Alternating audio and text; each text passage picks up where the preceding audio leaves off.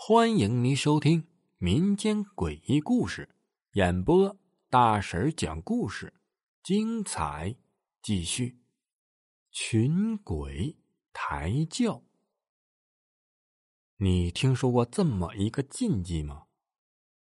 晚上十二点过后，千万不要在外面走，即使要走啊，也要格外的留神。如果看见一些奇怪的现象，千万不要感觉到好奇，更加不要过去去研究，因为呀，那些现象往往都是鬼魂幻化的。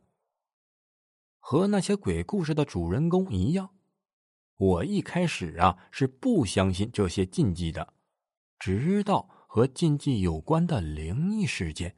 发生在了我的身上。那是我读大三的时候，有一天，我的女朋友珊珊叫我陪她去她的老家，看望她将近八十岁的爷爷。珊珊的这个要求啊，让我格外的高兴。因为自从我们确立了恋爱关系之后，我不止一次的要求珊珊带我去见一见她的父母，可珊珊呢，就是不答应。搞得我一度以为他和我在一起呀，完全就是玩玩而已。现在珊珊主动叫我陪她去看她的爷爷，我心里面悬着的那一块石头终于落了下来。未眠，等一下在路上走着的时候啊，千万要小心，无论你看到什么都不要去理会，明白吗？为什么呀？为什么要这样啊？万一我们在路上遇到迷路的小孩，或者是摔伤的老人，我们都不要管吗？是的，珊珊的话让我的心呢一下子就凉了起来。我的女朋友什么时候变得如此的冷漠了？这和她平时温柔善良的一面很不一样。我很想的继续的问下去。可又怕激怒了珊珊，犹豫了半天之后，我决定还是遵从他的意见。珊珊的老家在地理位置上啊是比较偏的，根据他自己的说法呀，下了车之后还要再走五个小时的山路才能到他的爷爷家。走五个小时，这对我来说虽然算不了什么，但是我们出发的时间已经是很晚了。以至于啊，到了夜幕降临的时候，我们才走了不到一半的路。魏眠，你害怕吗？我们走着走着，珊珊呢忽然开口问我：“我害怕什么呀？”我不知道珊珊想干什么，于是啊，顺口我就回答道：“堂堂一个大男人，有什么好怕的呀？”那就好。我呢，现在有些内急，想找一个比较隐秘的地方啊，解决一下。你一个人呢，在路边等我一会儿，有没有问题？没问题。我刚刚回答完珊珊的问题，他马上就走了。临走之前呢，还特意的叮嘱我：“你可千万不要偷看呀。”珊珊走后，偌大的一条山路就只剩下了我一个人。说实话。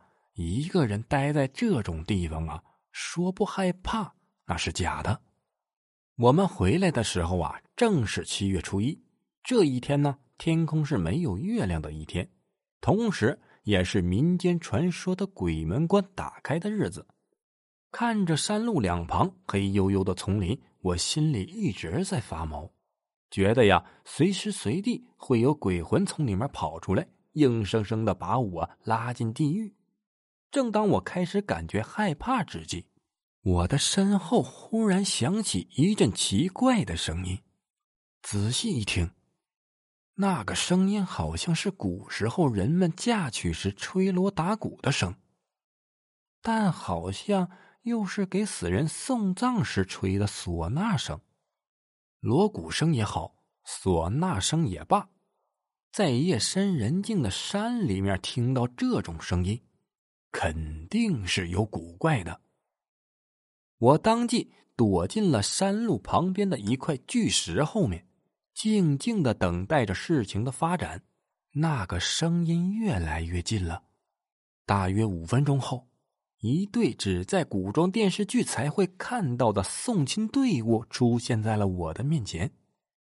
这送亲队伍大约有十来人，每个人呢都穿着一件长长的大红袍，他们的脸上呢完全没有正常接亲队伍那种高兴的神情，取而代之的是一副木然的表情。即使是抬着大红轿的四个人也不例外。这是怎么回事呢？女鬼出嫁吗？看过《聊斋》的我，大脑里冒出了一个可怕的念头：他们该不会想把我的珊珊当做出嫁女送给阎王做妻子吧？想到这里呀，我不由得害怕了起来。连忙拿出手机，找到了珊珊的电话号码，拨了过去。您好，您拨打的用户已关机，请稍后再拨。当听筒传出这个熟悉的电脑语音，我的内心呀随即紧张了起来。